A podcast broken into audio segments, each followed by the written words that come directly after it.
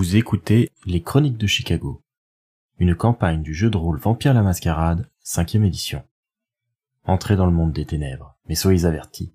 C'est un univers aussi violent qu'impitoyable, et nos joueurs y incarnent des monstres de la nuit qui pourraient être amenés à commettre de sinistres actions. Ce podcast se destine donc à une audience adulte.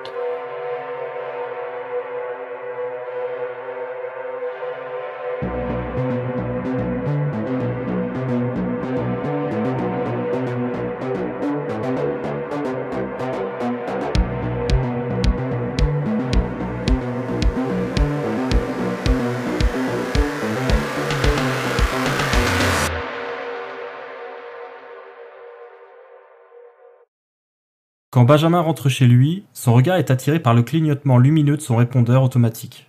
On lui a apparemment laissé un message en son absence.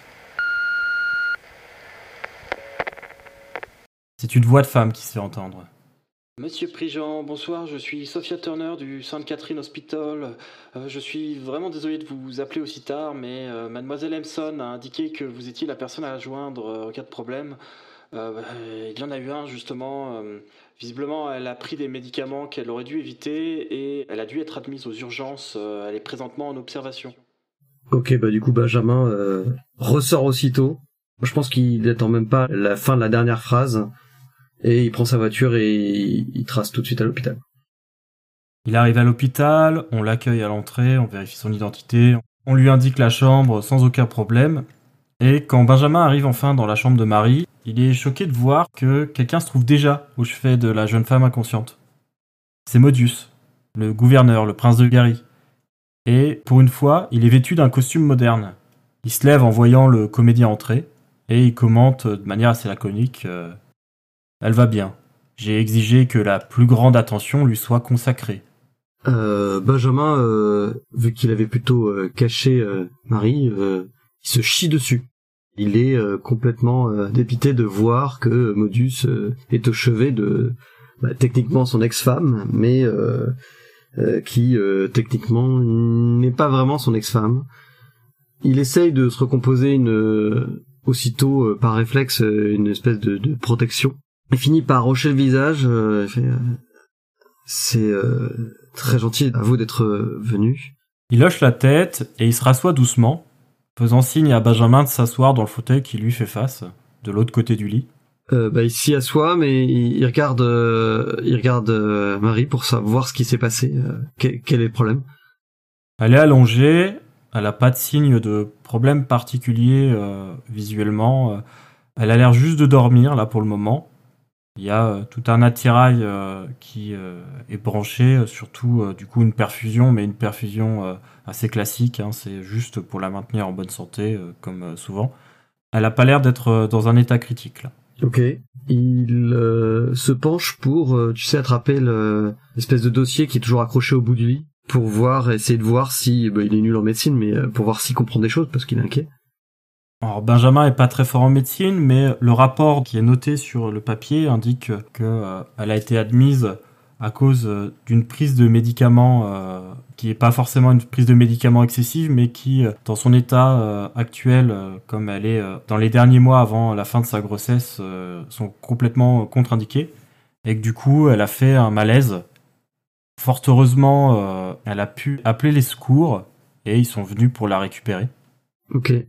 Euh, il repose un peu tremblant le rapport au bout du lit, il tient ses mains pour se contrôler, et il regarde Modius et... Eh bien, euh, c'est très généreux à vous d'être venu. Oh, ce n'est rien. C'est malheureux à quel point ce à quoi l'on tient le plus peut parfois ne tenir qu'à un fil. Tu as peut-être failli perdre ta femme ici, et peut-être ton enfant même. Moi, c'est Gary qu'on menace de détruire à chaque instant. Pour protéger ce que l'on aime, euh, il faut s'entourer de personnes en qui on peut avoir confiance, euh, qui nous préviennent des périls qui nous menacent, et des traîtres qui nous entourent. Tu ne penses pas, Benjamin? Si, si. Euh, il a la voix un peu lente, il est en train de... Alors qu'il ne devrait pas le faire, il est en train de sonder les yeux de Modus. Modus ne le regarde même pas. Vraiment, il semble perdu dans ses propres pensées. Un peu comme s'il parlait à voix haute sans vraiment s'adresser à Benjamin en vérité. Vous pensez à des traîtres? Je pense que tu en as déjà rencontré plusieurs. Hmm. J'ai rencontré des personnes qui semblaient avoir des motivations différentes des vôtres, mais c'est la première fois ce soir que le mot traître est dit euh, dans le contexte qui nous unit. Du coup, j'aimerais bien avoir quelques éclaircissements si je dois vous servir au mieux. Eh bien, on me cache des choses. En tout cas, on pense me les cacher. Il se trouve qu'on ne survit pas aussi longtemps que moi, et qu'on ne survit pas à une guerre de trône comme celle à laquelle j'ai pu survivre sans avoir quelques ressources. Hmm. Je sais pour Luciane. Là, Benjamin regarde. euh, Vous savez pour Lucienne Je sais, oui. Il vous l'a dit vous l'a dit? Non, je suis certain qu'il me prend pour un fou et qu'il a l'impression de pouvoir euh, faire euh, un peu tout ce qu'il veut par ici. C'est un ancien et euh, pas l'un des plus jeunes, ça c'est certain. Mais j'aimerais bien qu'il comprenne que s'il est sur ce domaine, c'est avant tout euh, parce que je le veux bien. Luciane euh, ne vous l'a peut-être pas dit, mais s'il est ici et plutôt qu'à Chicago, c'est qu'il a des ennemis euh, aussi anciens et puissants que lui. Vous savez, monsieur, à peu près euh, toutes les générations d'au-dessus euh, passent euh, leur temps à nous dire à quel point nous ne comprenons pas et à quel point nous devrions faire preuve d'humilité. Du coup, nous ne savons plus sur quel pied danser. Oui, ils ont raison quelque part, mais ce qu'ils oublient assez vite, c'est qu'eux-mêmes devraient faire attention. Des petits jeunes tels que toi et ta bande ne sont pas si fragiles qu'ils pourraient le sembler, et que vous avez des moyens qu'ils ne possèdent peut-être pas, une compréhension du monde qu'ils ne possèdent peut-être pas. C'est aussi pour ça que j'ai demandé à Alicia de t'étreindre. Il me fallait un agent avec l'esprit un peu plus frais, un peu plus alerte. J'ai prévu, monsieur, de développer euh, des activités personnelles ici, afin de mieux vous servir. et je t'y aiderai. Tant que tu seras de mon côté et que tu soutiendras mes projets, je serai du tien et je ferai en sorte euh, que tu puisses euh, t'épanouir dans notre société. Mais cela a un prix, celui de la loyauté. Vous savez bien, euh, avec votre expérience, j'imagine, euh, comment obtenir de la loyauté. Il regarde Marie et bien sûr euh, Modus. Moi, ce que je désire avant tout, c'est qu'elle aille bien, c'est que ma future famille aille bien, et que Gary se développe. Nous y veillerons. Il hoche le visage, euh, il se sent un peu tenu par les couilles. C'est un peu le principe, ouais. Par contre, la tâche va être difficile, euh, monsieur. Vous avez de plus en plus d'ennemis. Eh bien, nous nous ferons de nouveaux alliés dans ce cas.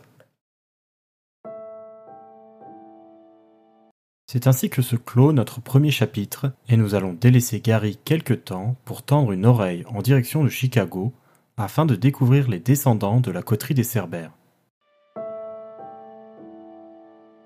Ces jeunes vampires ont été chargés du maintien de la mascarade par le prince Lodil lui-même, et le bruit court qu'elle serait en péril.